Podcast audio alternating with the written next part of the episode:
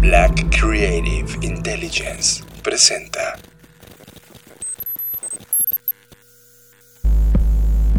Escuchas. Escuchas. Escuchas un podcast de Dixo. Escuchas Creative Talks. Creative Talks. Creative Talks. El podcast donde hablamos de creatividad, Futuro. innovación, Medios. disrupción Y emprendimiento.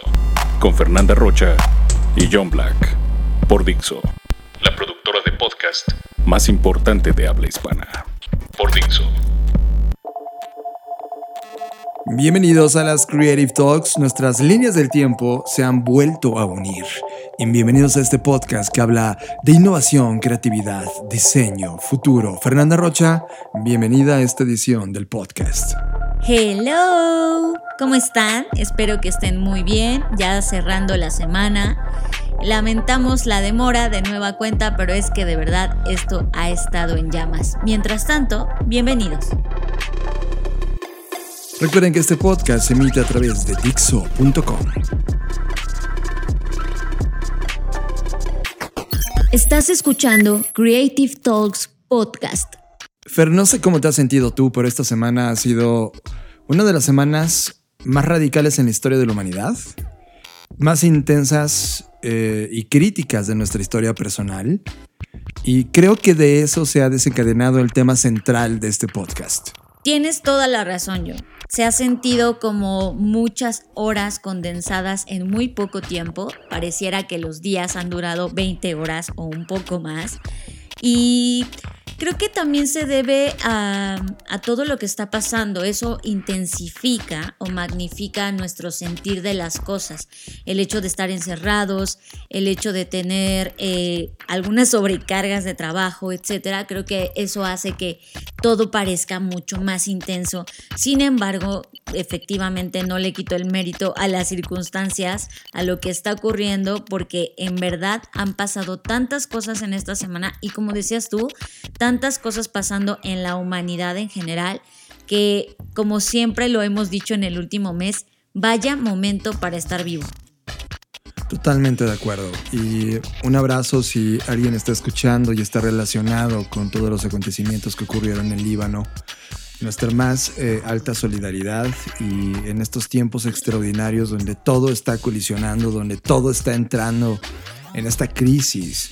La única forma en la cual podemos eh, salir adelante de esto es entendiendo las causas que provocaron estos, este conflicto global y al mismo tiempo las ideas que necesitamos resolver para una humanidad que no puede permitirse una vez más estos errores. Tema de la semana. Discutimos el tema que ocupó nuestra agenda a lo largo de la semana. Presentado por Black Trends. Las mejores tendencias sintetizadas para ti. Pues vamos a adentrarnos, John, en este tema que tiene que ver con la libertad.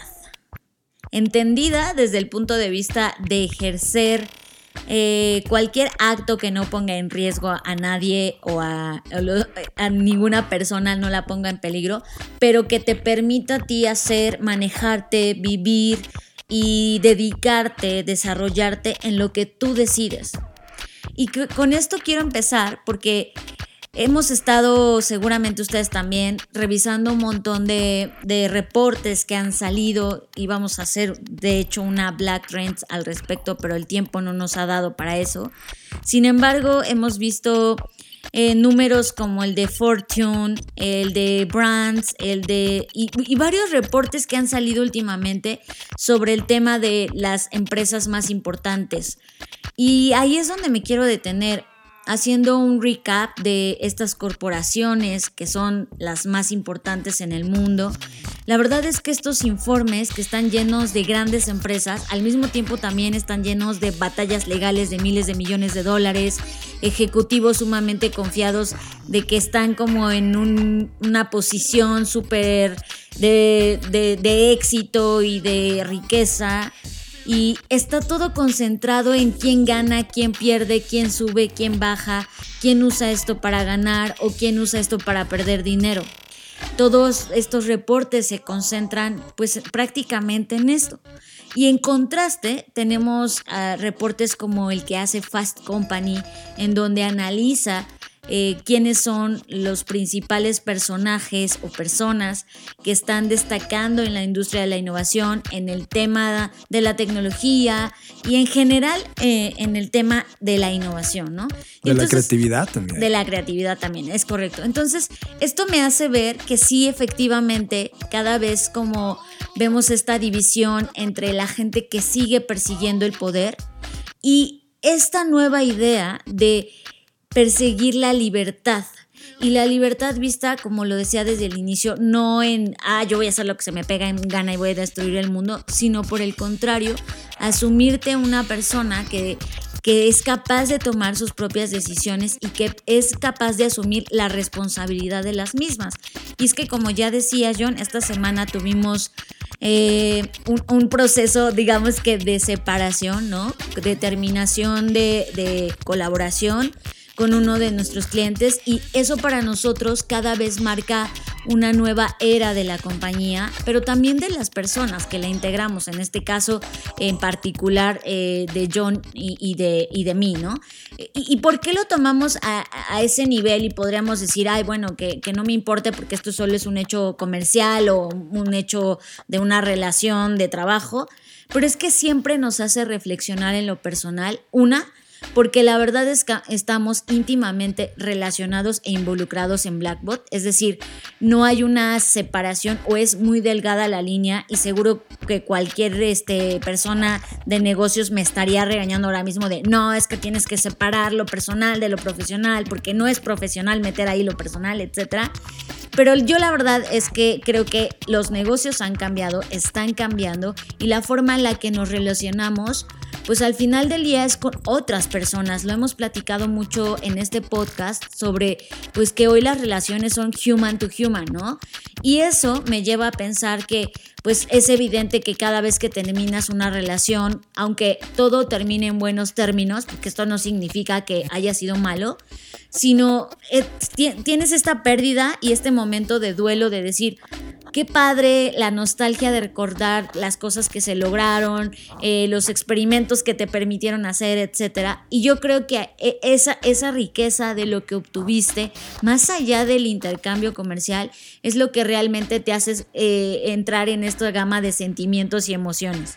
Es que sabes qué pasa, yo, yo no sé cómo lo aborde cada una de las personas cuando se emplea o está metido en colaboraciones y proyectos, pero nosotros a nivel particular, eh, el hecho de tomar un proyecto es una responsabilidad enorme porque no se trata de un proyecto de entrada con un cheque que te, que te aporta dinero o capital. Se trata de poner tu tiempo, tu pasión, todo lo que implica tu conocimiento con, con, una esperanza, porque cuando analizas los proyectos entrantes, los analizas con un tema de yo puedo servir en este proyecto. No solamente es un tema de, ah, yo puedo ganar de este proyecto. No, realmente todo el tema es qué tanto puedo servir en este proyecto. Si la ecuación es buena para las personas que están confiando en nosotros o si nuestro tiempo es lo suficientemente bueno para destinarlo a un proyecto. Nosotros, nosotros en Blackbot siempre anteponemos ese tema de la utilidad que, puede, que podemos tener para una compañía. Y en este caso, cuando tienes una relación de años, es decir, casi tres años, algo así, Fer, tres años y cacho, sí. eh, se vuelve, como tú dices, en una relación con las personas. O sea, si cada uno de nosotros eh, representamos a un logotipo, a una compañía, a una marca, realmente la interacción, realmente el ida y vuelta, realmente la relación se hace con los humanos y, te das cuenta del potencial que tiene un proyecto, eh, tanto para hacer o para no hacer un proyecto en particular, que terminas asumiéndolo como un proyecto tuyo y personal. Y eso también a lo largo del tiempo te va atando, Fer, que eh, eh, es justamente eso lo que experimentamos en la semana. De repente una relación se vuelve tan tuya, pero no es tuya, es de alguien más, pero tú lo asumes con ese tema de voy a poner lo mejor, que realmente toma lo mejor de ti. Inclusive secuestra lo mejor de ti y en algunos puntos antepones eh, a, ese proyecto que a ti mismo. Y de repente cuando se presenta la oportunidad de, de replantear todo y contextualizar todo, te das cuenta que el simple hecho de haber terminado esa relación te otorga total libertad. Y, eso es algo que, perdón, yo lo había olvidado. O sea, me sentía libre, por supuesto, pero de repente cuando ya no está la relación, te das cuenta que ahora tu mente tiene eh, cero barreras para desarrollar otras cosas. Seguramente cuando vayamos avanzando más y más y más, nos toparemos con nuevas barreras, porque de eso se trata la vida, los nuevos problemas que quieres desarrollar. Pero sentí esa libertad exquisita que, que había olvidado. Y creo que es un tema que a mí me lleva a, sintetizarlo en la libertad es en realidad un juego más grande que el poder, porque el poder se trata de lo que puedes controlar y la libertad se trata de lo que puedes dar rienda suelta. Entonces, visto desde ese punto de vista, por eso se siente tan rico, se siente tan, eh, al mismo tiempo que tienes este sentimiento de nostalgia, por otro lado, se siente tan nuevo como una bocanada de aire fresco de, de recordar, como bien dice John, de decir, oye, es que el, que, e, el hecho de que esto termine significa toda una gama de oportunidades que porque, porque yo decidí en, en, algún momento, por lo involucrado que estaba en la relación, ponerles pausa y hoy que se termina, pues ya puedo reactivar todo eso. Y eso me lleva a pensar que eso nos pasa en las relaciones inclusive, ¿no? Cuando estás con alguien y pasas mucho tiempo con esa persona y de repente la relación termina, como que te concentras en la pérdida de, ay, no, es que, es que lo bien que la pasábamos y lo bien que estábamos y lo bien que nos sentíamos, pero no ves toda el área de oportunidad o todo lo nuevo que puedes, eh, de, lo que te puedes llenar a partir de ese vacío, ¿no? Y, y por eso a mí me gusta hacer el contraste entre el poder y la libertad, porque hoy en día los negocios están centrados, la mayoría de ellos, en el poder en lugar de pensar en la libertad y a través de la libertad generar aún más riqueza. Y, y, me da mucho, tiene mucho sentido porque justamente hace un par de años, eh, desde que venimos colaborando con, con Luis Armando, una de las cosas que nos dábamos cuenta y siempre coincide es que el estado de resultados de Blackbot empata perfecto con el estado de ánimo que tenemos dentro de Blackbot, en este caso John y yo, ¿no? Que somos las cabezas de, de esta compañía. Y eso es muy, muy chistoso porque eh, pues la gente diría, no, pues es lo que les decía al principio, ¿no? No es que no tienes que involucrar tus emociones, pero no puedes porque al final del día te involucras con cada proyecto y sobre todo nosotros que somos tan meticulosos en aceptar o no proyectos. Entonces cada que aceptamos a alguno, pues lo tomamos como esto es mío y, está padrísimo y lo y damos todo, ¿no? Y entonces te das cuenta que eso, pues desde un, desde un inicio nosotros planteamos a todos nuestros clientes de, oye, esta es una relación abierta a largo plazo. Y el plazo dura hasta que tú digas, o sea, Aquí nadie está secuestrado de contratos de 80 años, ni nadie está eh, porque alguien lo obliga, está porque quiere, está porque disfruta este proceso y en el momento que los caminos se bifurquen o que cada uno de nosotros tenga intereses, deseos, anhelos diferentes, pues se termina la relación. Y, nos cuesta trabajo pensar de esa forma porque nos han enseñado a tener, a acumular, a decir, no, no, no dejes perder eso, no dejes, no dejes ir ese proyecto. ¿Cuántas veces yo he escuchado en el mundo de los negocios, en el, en el mundo del emprendimiento de, no dejes ir, no dejes ir a esa oportunidad, no dejes ir. Y a veces dejar ir también es ganar. Y creo que ahí es donde nos falta tener mucha más reflexión y más incidencia. Y eso me lleva a pensar algo que ocurrió en el 2010, o sea, hace 10 años. Hace 10 años, unos locos que habían escrito un libro que se llama Mavericks at Work, que también está muy bueno, eh, y que de hecho escriben tanto en Fast Company como en Harvard Business Review, y eh, hicieron, crearon una compañía ah, que se llama Mix Management Innovation Exchange, y justamente su propósito era cambiar la forma en la que las organizaciones pensaban, transformar el poder en propósito, hace 10 años. Y ellos escribieron un manifiesto que es muy breve, es solo un renglón, se los voy a leer, que dice, ¿Qué ley decreta que nuestras organizaciones deben ser burocráticas, inerciales y politizadas? ¿O que la vida dentro de ellas debe ser desalentadora y a menudo francamente aburrida? Ninguna ley que conozcamos. Entonces, ¿por qué no construir organizaciones que sean tan resilientes, creativas, inspiradoras y socialmente responsables como las personas que trabajan en ellas? ¿Por qué no? De hecho, esa es nuestra misión en Mix. Eh, así lo sintetiza.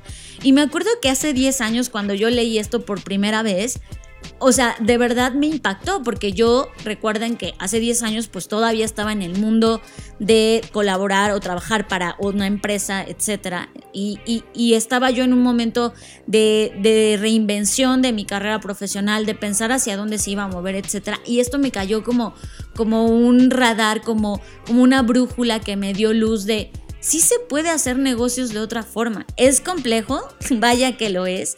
Eh, y más que complejo, más bien es complicado, y sí, sí lo es, porque es apostar por una nueva forma e ir en contra de muchas fuerzas que, que tienen más poder pero el hecho de que tú te muestres tan libre, eso los hace perder ese poder y decir, nunca voy a poder ser tan libre como tú, ¿no? Y por eso en cada proyecto, en cada cosa que hacemos, siempre nos recordamos eh, eh, como parte de nuestra genética y manifiesto es, lo que tenemos es que somos libres. No nos debemos a nadie. Las cosas que aceptamos las aceptamos porque nos gustan, porque vamos a aprender, porque confiamos en esas personas y en esa compañía. Y creo que en medida de que podamos hacer esto, cada vez nos hacemos más libres y al mismo tiempo nos volvemos más tajantes. Es decir, yo hace unas semanas publicaba en mis redes que me daba mucha risa estos discursos que las agencias hoy en día hacen de, Uf, no, qué bárbaro. tuvimos que decir que no a este cliente porque eso ponía en juicio nuestros valores. Como si decir no fuera la osadía del 2020. O sea, como que decir no era, fuese un acto de rebeldía. Y por un lado lo entiendo y por otro lado me, me, da risa. Lo entiendo en el sentido de que sí, decirle que no a un proyecto siempre significa una pérdida en muchos aspectos, pero tampoco es que sea tan complicado. Lo que pasa, y esa es la razón por la que me da risa, es que estamos tan acostumbrados, sobre todo en esta industria de mercadotecnia, publicidad, a que los clientes siempre tienen la razón, a que siempre hay que decirles que sí. Entonces, el hecho de decirles que no se nos hace un acto heroico, pero, o, sea, a mí me gustaría publicar al final de año, John, y esta es una propuesta que te hago en vivo, es que, que o sea, habría que hacer un landing page de todas las compañías a las que les hemos dicho que no. Y en algún momento, eh, hace como tres años, eh, publicábamos esto sobre que Coca-Cola, a pesar de que le decimos que no, nos seguía buscando. Y a mí en lo personal, mm, una chica me escribió así de, es que eres un arrogante por decir eso y ustedes son arrogantes. Y es, pues mira, si ser, si cuidar mis valores, cuidar mi salud mental y no involucrarme en cosas que no me gustan, esa arrogancia, pues me declaro arrogante, porque vale más mi tranquilidad que un cheque que quizás me haga sentir tranquila financiera y económicamente, pero si no me va a dejar dormir por estar pensando, me va a dar el estrés horrible en el cual no voy a poder tener salud y de todas maneras ese dinero lo voy a tener que invertir para estar bien, pues entonces sí soy arrogante porque sí protejo todo eso.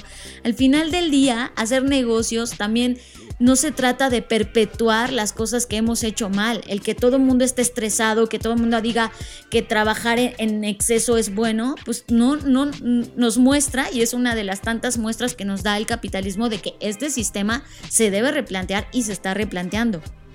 Yo creo que una, una cosa muy al interior de, de ti que estás escuchando ahora mismo sería, ¿cómo te sientes en tu libertad? Es decir, ¿Cómo están las relaciones que has construido? Y eso va en lo personal o en lo profesional. ¿Cómo van los proyectos? ¿Cómo va la relación con tu pareja, con tu familia, tu relación con tu compañía? Si en algún momento sientes que esa relación te está limitando, te está condicionando, está controlando el potencial que tienes, está intentando administrar tu talento cuando tú puedes darlo más, pero ellos solo pueden dar menos de la mitad y además te reprochan de todo, replantéate qué tanto vale tiene, qué tanto valor tiene ese acto. Y si no lo tiene suficiente el valor para ti, déjalo. Recupera tu libertad.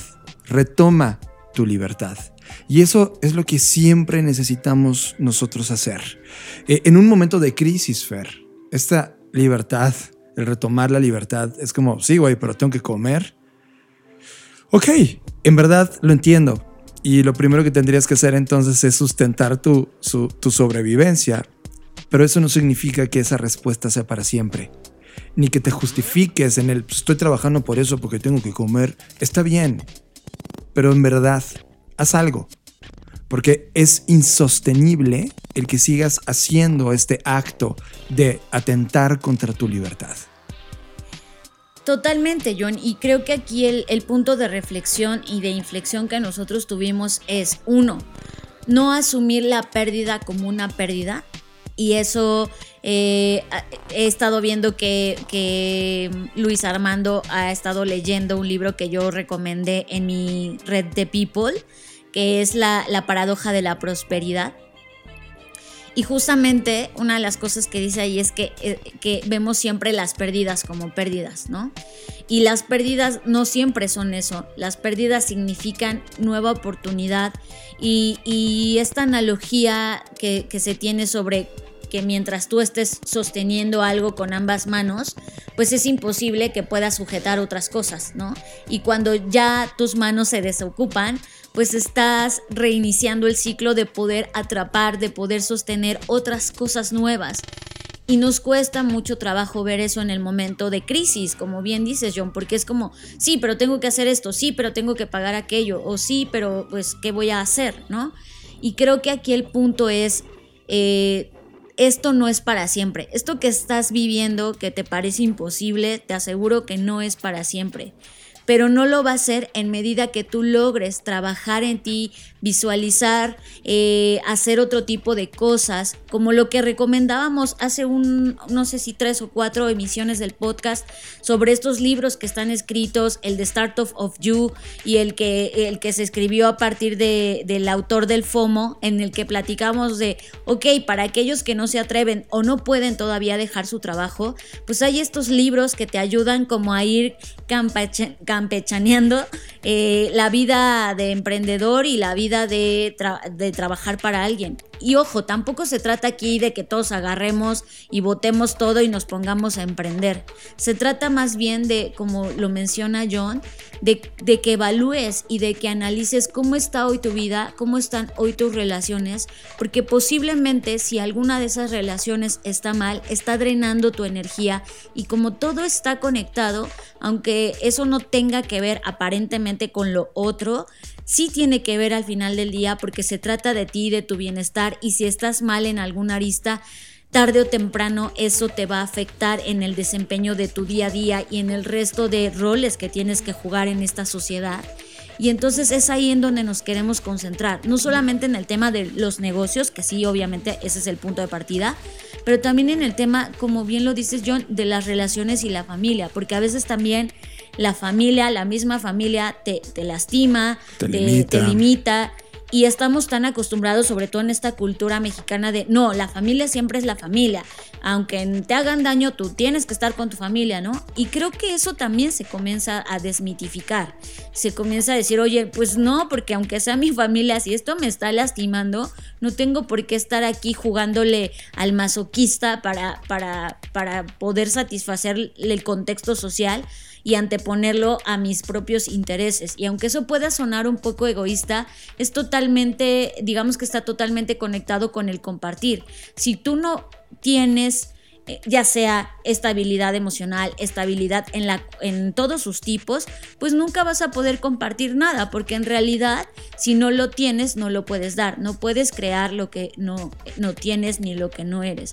Entonces, yo los invito a que seamos cada vez más valientes y que decir no se vuelva mucho más común, mucho más normal y, que no lo satanicemos como un es que me dijiste que no y entonces significa que me odias y o que no. Es como no, no te odio, pero aprecio mucho mi salud y mi estabilidad emocional y por esa razón está bueno. En el momento que alguien en una relación se siente como, oye, no me siento bien, pues está perfecto decir, pues ok, no te sientes bien, yo tampoco ya no me siento bien, vámonos, vámonos a la libertad a buscar cosas nuevas, porque para eso estamos acá experimentando estas realidades, para aprender, para conocer, para disfrutar y sí, para tener estos momentos de inflexión y decir, oye, sí me sentí triste, pero seguir adelante porque hay muchísimas cosas todavía por hacer y explorar y aunque estos momentos nos parecen los más críticos y lo son, eso también al mismo tiempo, y lo hemos repetido, representa grandes oportunidades de cambio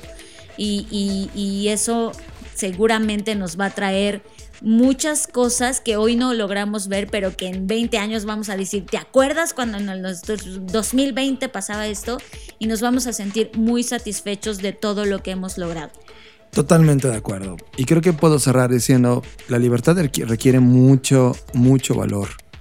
Requiere una gran responsabilidad, porque es muy fácil depender de alguien, ¿eh? Es como de, oye, yo estoy cómodo porque no soy libre, pero resuelve mis problemas esa cosa de la cual tengo esa relación.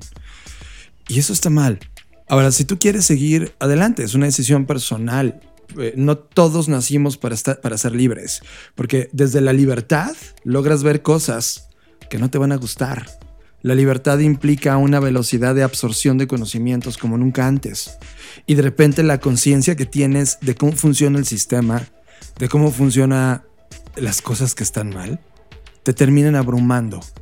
Yo a nivel personal, Fer, estoy en un punto en donde la postura en la cual estamos, logramos ver por debajo de nosotros, y sí suena arrogante, pero así es, toda la maquinaria que tiene atado y esclavizado a todas las personas. Y duele. Todos los días te levantas con este dolor de no poder hacer nada. Creo que tú me mencionaste, yo no lo escuché, pero tú me mencionaste que inclusive Michelle Obama acaba de publicar eso en su podcast, que tienes esta imposibilidad, este hartazgo, esta, este, este sentimiento de no poder hacer más para transformar al mundo. Y esa libertad se vuelve también en dolor.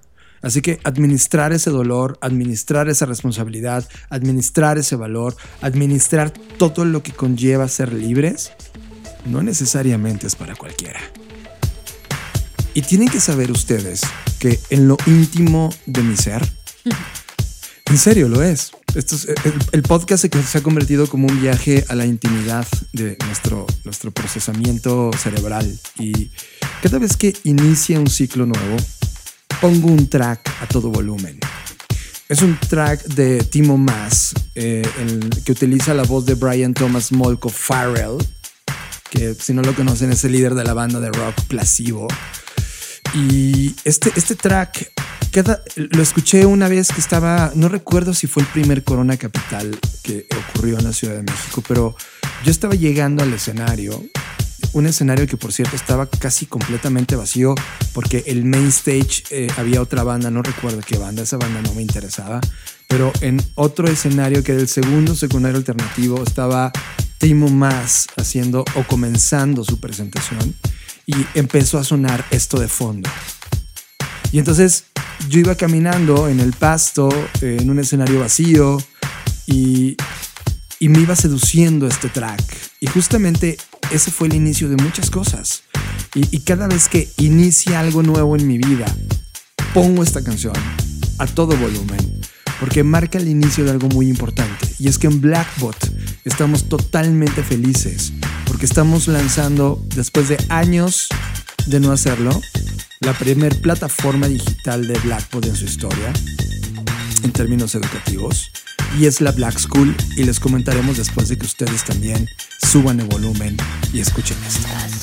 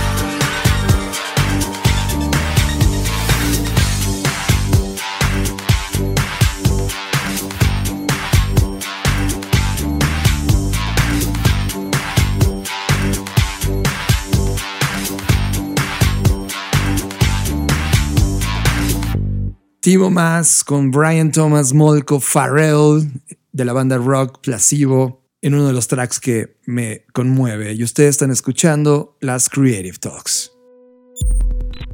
Provocamos un agujero en la línea del tiempo y la colisionamos con la tuya para crear un espacio sonoro que nos permitiera hablar e imaginar el futuro, potenciar la creatividad humana, dar una dosis de innovación a los negocios y provocarte intelectualmente. Creamos las Creative Talks Podcast, el primer podcast que habla de futuro, diseño, innovación, negocios y creatividad. Y cumplimos 100 emisiones. 100 emisiones. 100 ediciones de audio que viajan por el tiempo. 100 ejercicios sonoros del pasado, presente y futuro. 100 retratos de nuestra vida en este planeta, en esta línea de tiempo. Gracias por este viaje. Gracias tripulante por hacerlo posible. Esto es Creative Talks Podcast. 100 ediciones. El fin del inicio. Libros. Somos adictos a los libros y te traemos la reseña de lo que estamos leyendo actualmente. Libros es presentado por Katana, el primer Creative Planner para mentes creativas. Hace más o menos como un mes, Fer, Rafa Lizárraga nos regaló un libro. Eh, Rafa Lizárraga, donde estés, te mando un abrazo enorme. Es uno de estos grandes seres humanos que nos han acompañado en este viaje y que él también está en el marketing haciendo su propia batalla, intentando conectar propósito y pasión y talento. Y me regaló un libro de, Daniel Solana que se llama Desorden. Y sinceramente, por toda esta ola de trabajo que hemos tenido para poder desarrollar la Black School y proyectos dentro de Blackbot y muchas colaboraciones que estamos haciendo, eh, finalmente pude tomar el libro. De hecho, es un libro digital y estoy leyendo mucho más hoy en pantallas en este momento. Y me fascinó, Fer. Creo que inclusive te leí varias páginas en voz alta eh, un sábado por la tarde. Y, y estoy todavía, estoy empezando. Lo voy en la página 80 de 600 páginas. Y eh, la introducción del tema me, me movió y creo que es un libro que podemos disfrutar todos. Habla de un, conce un concepto que yo no conocía, que se llama la metis. La metis, así como suena, M-E-T-I-S, metis. La metis es una habilidad que fue analizada por los griegos. De hecho, en la, en la sociedad griega, de acuerdo al libro, eh, era algo normal. Es como, ah, oh, su metis es increíble.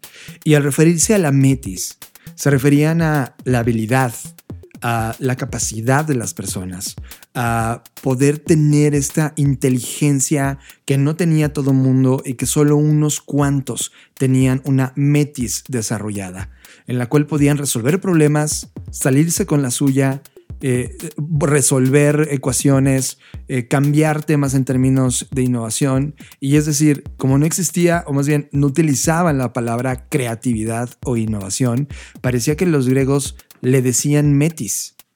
Eh, es una lógica interesante y, cada vez que este libro va abordando temas sobre la metis, por ejemplo, pone a Lionel Messi, ¿no? Como uno de los ejemplos. Es como Lionel Messi, si estuviera en ese momento de, de, de la humanidad, tuviera una metis hiperdesarrollada. Lo que ocurre en la cancha con Lionel Messi es que hace cosas inesperadas, resuelve problemas complejos en, milisegundos y toma decisiones fuera del status quo. Eso lo hacen eh, sorprender a las personas que están compitiendo contra él y él termina haciendo magia en la cancha.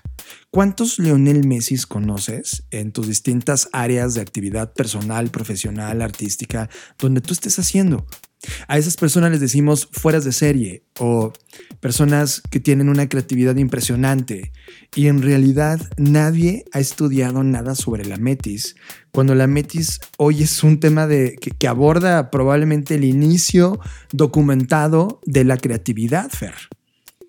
Creo que algo a mí de lo que más me impactó es cuando el libro se comienza a sumergir en los temas de por qué justamente no hay documentación de la metis y tiene que ver con este control, eh, pues sí, de cierto modo incluso manipulación que ha tenido el rol eclesiástico sobre desaparecer todas las cosas que pongan en tela de juicio eh, las creencias y el código de creencias que ellos han intentado implementar y mantener y sostener durante los últimos miles de años, ¿no? Entonces creo que este tema de que el cristianismo negaba la incertidumbre porque lo incierto ya lo había resuelto la iglesia contándote una historia que sí es maravillosa, pero que cada vez se va desmintiendo más.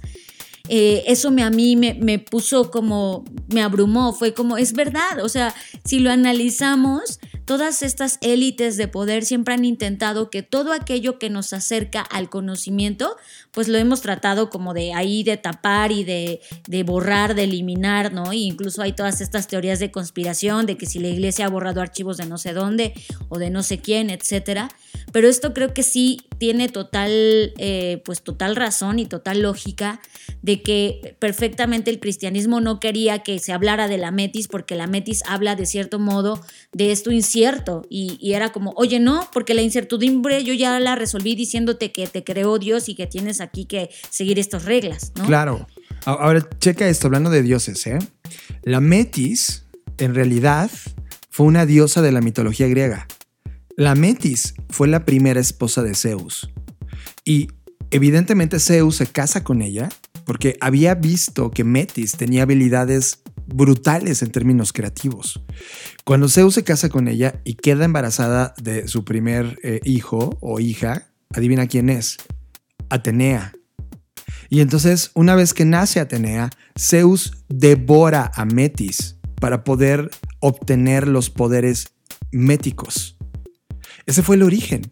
Esos poderes méticos o de la metis los heredó su hijo Hermes, el dios de las sandalias aladas, del ingenio y la astucia, tanto en las palabras como en las acciones. El dios de las fronteras y los viajeros que la cruzan. El dios de los oradores, de los literatos y de los poetas, de los atletas, los inventores y los comerciantes. En otras palabras, de los méticos. Y sí coincido contigo, muchas de las cosas que ya habíamos resuelto en el pasado quedaron quemadas, olvidadas, eh, destinadas a un pasado sin, sin recuerdo, porque los poderes de control que había en la sociedad en aquel entonces no te permitían desarrollar la metis. Y cuando volteas a ver la historia y te das cuenta que a las brujas las quemaban, porque ellas eran, eran diosas méticas, tenían una habilidad y una inteligencia por encima del status quo y el peligro de esos tiempos era justamente tener esa habilidad. Y morían incomprendidas, y morían pese a que ellas tenían manejos de la herbolaria y la ciencia y la espiritualidad, espiritualidad totalmente elevadas a lo que está ocurriendo. Hoy creo que este libro que nos ha regalado Rafa y, que Daniel Solana escribió en este libro llamado Desorden, eh, me está metiendo a los orígenes de muchas cosas me está metiendo a pensar de dónde venimos, de dónde somos y quiénes somos y a dónde vamos. Y creo, y sí, me, de acuerdo a las páginas que tengo de este libro, sí tenemos habilidades métricas. Sé que tú las tienes y que tú que estás escuchando este podcast también. Y creo que a mí, John, algo que más también me impactó, además de lo que ya dije de lo de la iglesia, eh, un punto que incluso me hizo sentido con todo lo que estamos desarrollando en la Black School fue esta tríada de elementos que menciona el libro sobre eh, la parte como divide al, al, ser humano como en tres niveles, ¿no? Que todos tenemos una parte mética, una parte lógica y una parte mística. Que, creo que estas ideas obviamente no son nuevas, ah, se venían hablando desde tiempos, ¿no? Desde tiempos inmemorables, cuando hablábamos de que al hombre lo constituía el cuerpo, quizás el alma y algo más, ¿no? Que no, nadie lograba entender. Hoy en día, con todo esto que está pasando, con el lanzamiento que tenemos de Black School, me hace total sentido porque nuestro modelo de Black School se basa en las tres E, o sea, la letra E, que es entretener, educar y estimular. Y me satisface mucho pensar que cada una de estas es atiende a cada una de estas partes de las cuales el libro habla sobre la parte mética, la parte lógica y la parte mística. ¿No? Y obviamente la parte lógica para mí empata perfecto con la parte de educar, porque es la parte que entiendes, la, la parte que aprende, la parte de entretener, para mí se, eh, es como esta parte pues entre la mética y la mística, ¿no? Porque necesitas como este, este entretenimiento, esta dosis de las sustancias que tu cerebro segrega y que disfruta, etcétera.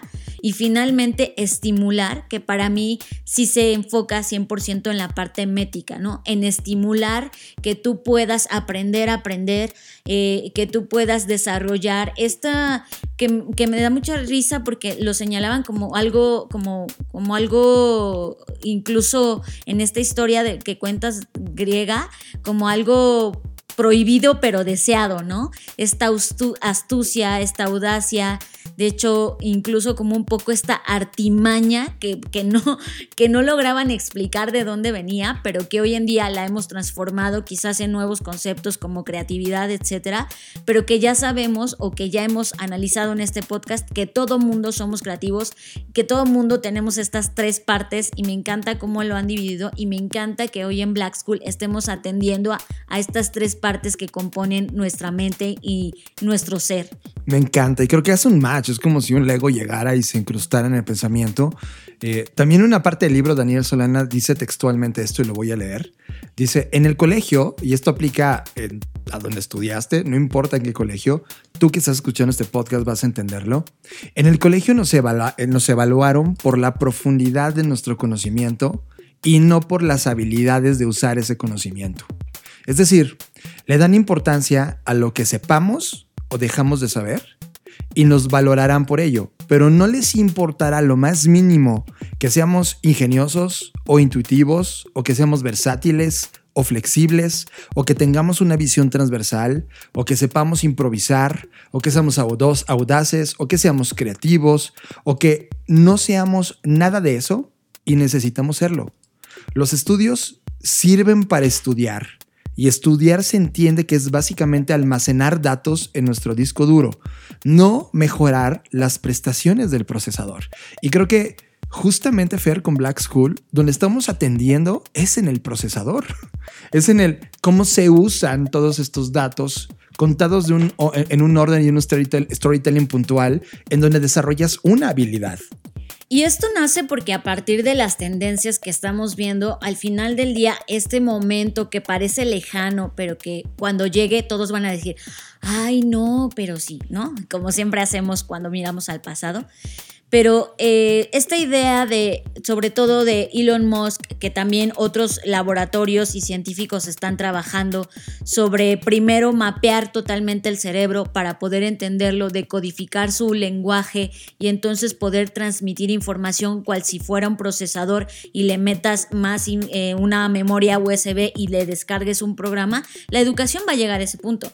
Entonces, pensando desde hoy, desde Black School, cómo sería ese momento. Justo por esa razón nos estamos concentrando en que no en que almacenes información, sino de que aproveches el procesador y que sepas utilizar esa información, porque la información la vas a tener siempre. Está en internet, después la vas a tener en tu cerebro porque se te va a poder descargar se te va a poder transmitir.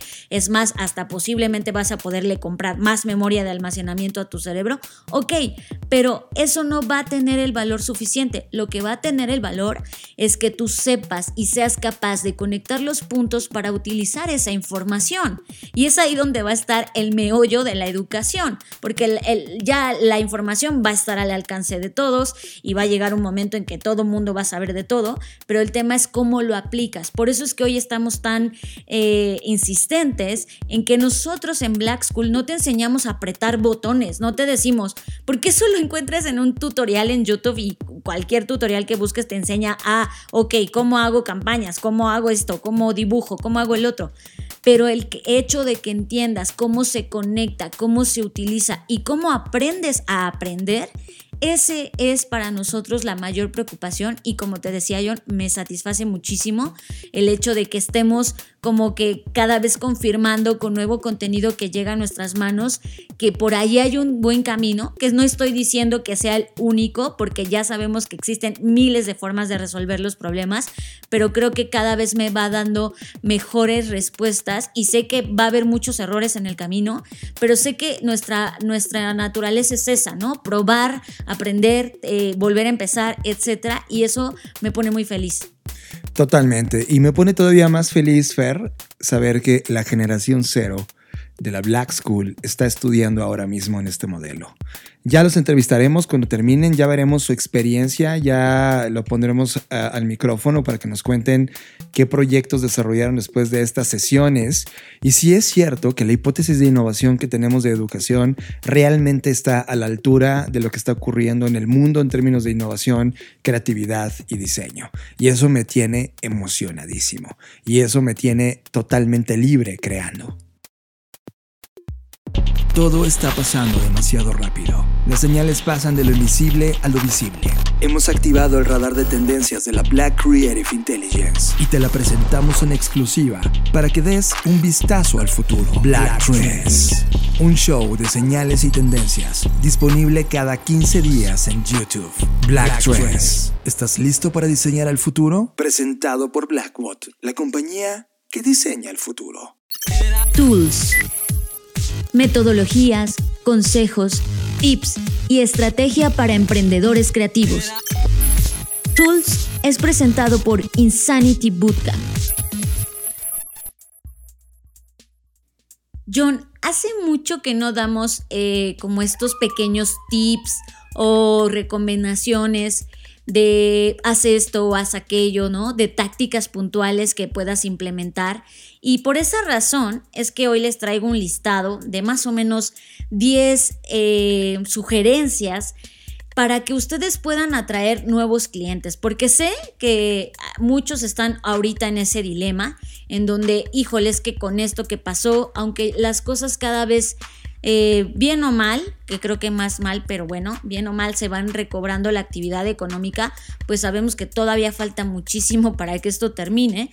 Entonces, eh, me gustaría darles estos 10 consejos que son muy sencillos de aplicar y que creo que pueden traer resultados efectivos, obviamente con, con trabajo detrás, no es como que sean mágicos, pero estoy segura de que les van a servir.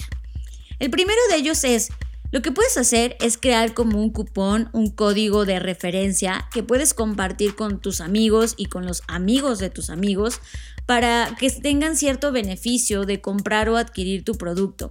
Y no necesariamente tiene que ser un descuento, sino puede ser una oferta de valor agregada en donde digas, oye, si compras mis productos, además vas a poder tener acceso a un video especial que hice para que explotes al máximo este producto que estoy intentando vender, ¿no? Y creo que eso está buenísimo porque eh, una cosa es que a veces en redes sociales le pides a tus amigos, pero otra cosa es muy diferente que les digas, bueno, además tú también vas a poder ganar o además tú también vas a poder obtener un beneficio, creo que eso está padre. Eso por un lado. Por otro lado es, y eso lo, lo recomendamos siempre a nuestros clientes y compañías, es comienza por contactar a tus clientes pasados. A veces cuando ya llegamos a este punto en donde los clientes ya son nuestros clientes, como que ya se nos olvidó eh, todo el esfuerzo que costó que fueran clientes y ya no los pelamos y como las relaciones terminaron, ya como que decimos, ay bueno, ya quedó en el pasado, bye.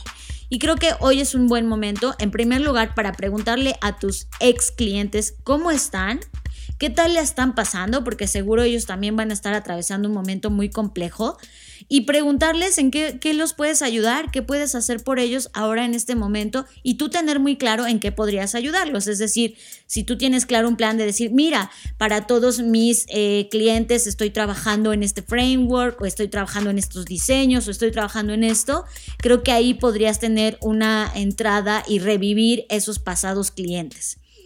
El otro tema es que pidas referencias para mm, tus proyectos que ya terminaron, que pidas que te recomienden, sobre todo hoy en día pues tenemos LinkedIn, tenemos ciertas redes que funcionan para esto entonces, que te, eh, que te puedan dar un testimonial, algunas recomendaciones o incluso recomendarte con alguien más de los proyectos satisfactorios que has tenido y con eso puedas conocer a más personas o esas personas te puedan recomendar con otros, etcétera. Creo que también a veces pedir se nos olvida porque nos da pena, pero estamos en un momento donde creo que eh, la sensibilidad que debemos tener hacia esos temas, pues debe ser muy, debemos romperla, debemos dejar de tener miedo y debemos abrirnos a poder pedir ayuda porque se vale.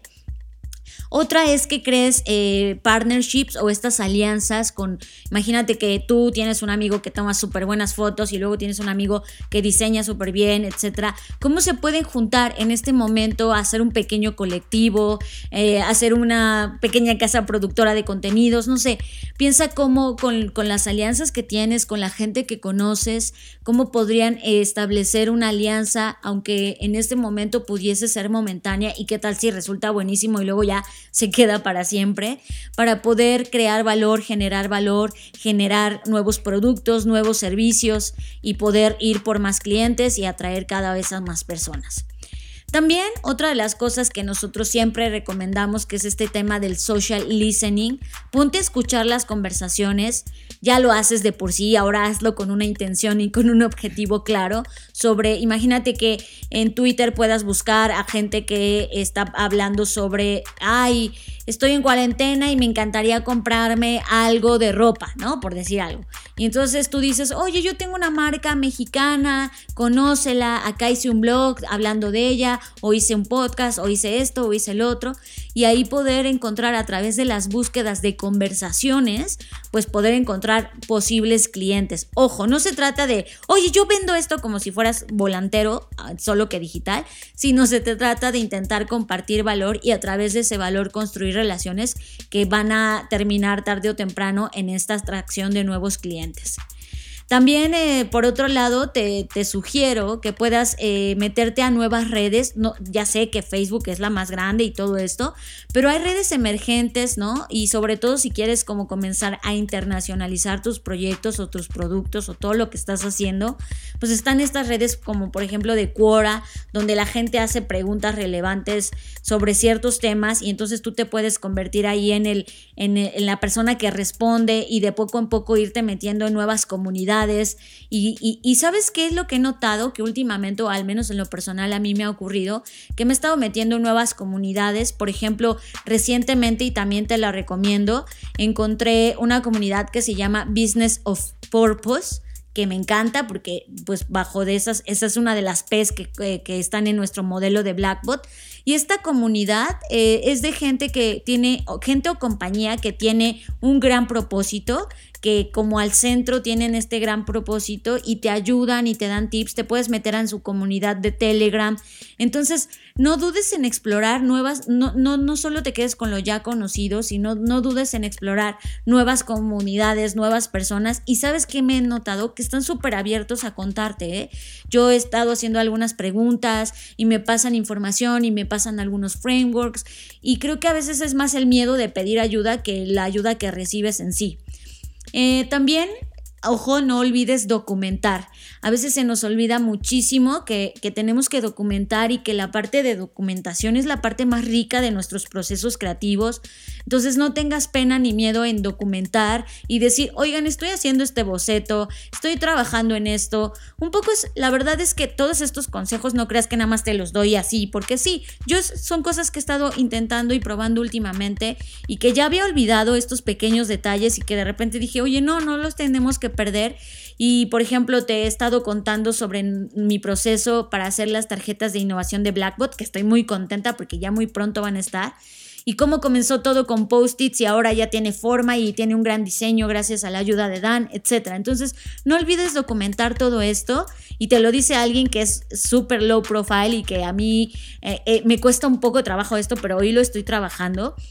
También intenta contarle a la gente más sobre ti, no solamente sobre, sobre la parte como del ser humano casi que intachable, impecable, que no llora, que no se frustra, sino hoy creo que estamos todos más abiertos a escuchar estas historias reales de, oye, pues sí, hoy me sentí mal, pero mañana voy a seguir con todo, etcétera. Creo que entre más autenticidad haya en nuestros mensajes, mejor eh, relaciones vamos a poder construir.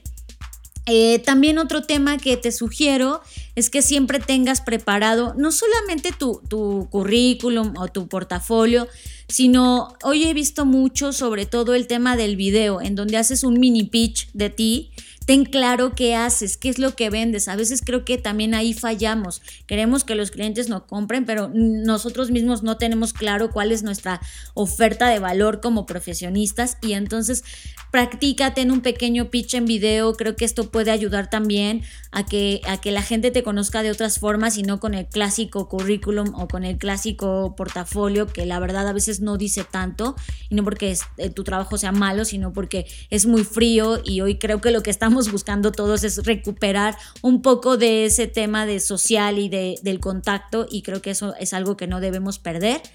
Y finalmente, te sugiero que busques concursos, y eso lo sugerí la vez pasada, pero lo repito, retos que se están lanzando. Hoy en día hay un montón de retos que están lanzando sobre las Naciones Unidas, eh, IDEO, Tech Prize, X Prize y todos estos premios que están buscando soluciones y respuestas. Y seguro a ti se te ocurre una o ya la pensaste o incluso ya la tienes trabajada y solo necesitas a alguien que te dé un empujón, pues encuentra estas ideas, googlea eh, busca eh, dónde más puedes aplicar, a dónde más puedes eh, em, pues buscar enlazarte con otras personas que estén trabajando en esos proyectos que tanto te atraen y que tanto te gustaría participar.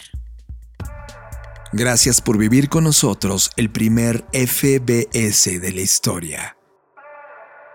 Tu mente quedó vibrada por la intensa descarga de información, datos, tendencias, ideas y una intensa mirada al futuro. Tienes cuatro años para diseñar ese mundo que acabas de conocer.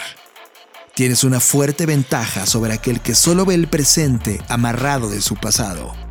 Tienes cuatro años para volverte a retar y atreverte a mirar una vez más al futuro. Te presentamos FBS 2024 realidades futuras, identidades artificiales, política programada, hiperhumanización. CDMX, París, Tokio, Madrid, Nueva York, Reino Unido. 28 y 29 de febrero 2024. Seis ciudades unidas en un solo evento. Seis miradas globales con un objetivo. Diseñar el futuro. Juntos. FBS 2024.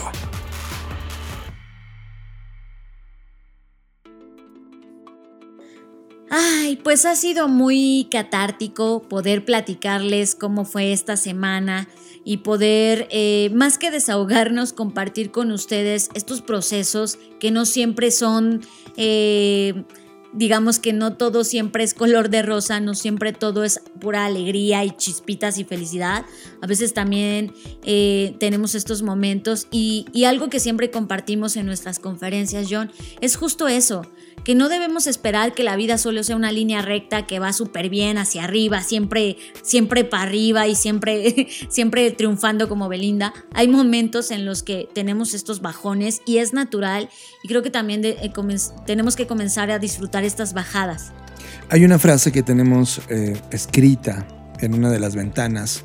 Nuestro escritorio está justo eh, en la ventana y al lado de la ventana hay un, hay un balcón, ahí vive Tommy, nuestro gato, ¿no? Pero en, la, en, el, en el vidrio que tenemos justamente, tenemos una frase que dice, dejar morir lo que tiene que morir. Y creo que en estos tiempos es una frase dolorosa, por supuesto, incomodísima, pero real. Y esto aplica a todo, aplica a las relaciones, a los negocios, a las cosas que tú estás haciendo, a las cosas que necesitan morir. Y morir no como un acto de, que mueran y, no quiero que lo veas nocivo, sino como un acto de que ese ciclo ha llegado a su fin. Deja que las cosas mueran. Deja que las cosas lleguen a su fin. Déjalas morir. Y ese es un poco eh, lo que nos ha pasado en esta semana. Una vez que dejas morir todo, encuentras un hueco gigante. La gente le tiene miedo a ese hueco, a ese vacío. Pero cuando algo está vacío, es que cosas nuevas las llenarán. Por favor, procura que no sean las mismas cosas o los mismos errores que llenen de nuevo ese vacío, porque entonces no habrás, aprendido nada. Y creo que eso lo hemos criticado últimamente mucho de las personas que quieren regresar a la antigua realidad, cuando esa antigua realidad era todo lo malo que estaba ocurriendo. Tú, que ya te diste cuenta, atrévete a llenar con nuevas cosas. Atrévete a explorar nuevas cosas. Este es el momento de la exploración. Este es el momento donde redefines, rediseñas todo lo que venías haciendo mal al final del día es tu vida y la estamos compartiendo en esta línea de tiempo. Y creo que eso que nos ha ocurrido a nosotros puede darte muchísima enseñanza al respecto. Yo soy John Black. Recuerden que pueden encontrarme en Jonathan Álvarez, tanto en Twitter como en Instagram. Y yo soy Fernanda Rocha. A mí me pueden encontrar en redes sociales como arroba Fernanda Roche. No olviden seguirme. Últimamente en Instagram cada semana les estoy contando mis patoaventuras de la infancia y se va a poner bueno porque tengo tantas historias que algunas seguramente van a parecer incluso fake, pero ya se los dije, es 100% real, nada fake de todas las cosas que me han tocado atravesar, vivir, explorar. Y es una forma distinta de conocerme porque ahí no hablo de estos temas, eh, más bien hablo en un punto de vista mucho más relajado de lo que fue mi vida y de lo que fue mi niñez y espero que lo disfruten porque yo disfruto mucho hacerlo, me divierto muchísimo porque recordar es volver a vivir efectivamente, así que por ahí voy a estar en Instagram. Y a Blackbot no olviden seguirlo como en todas las plataformas como Blackbot Rocks. Suscríbanse porfa a nuestro canal, suscríbanse a nuestro podcast, compártanlo, usen nuestro nuevo eh, filtro de Instagram de Blackbot, está divertidísimo y muchas gracias por habernos acompañado el día de hoy. Nos vemos en el futuro y ya a cuatro ediciones de celebrar el podcast 100. Ok. Tun, Dixo presentó. Dixo presentó. Creative Talks. El podcast en donde hablamos de creatividad, innovación, medios, disrupción y emprendimiento. Con Fernanda Rocha y John Black. Por Dixo, la productora de podcast más importante de habla hispana. Nos escuchamos en el futuro.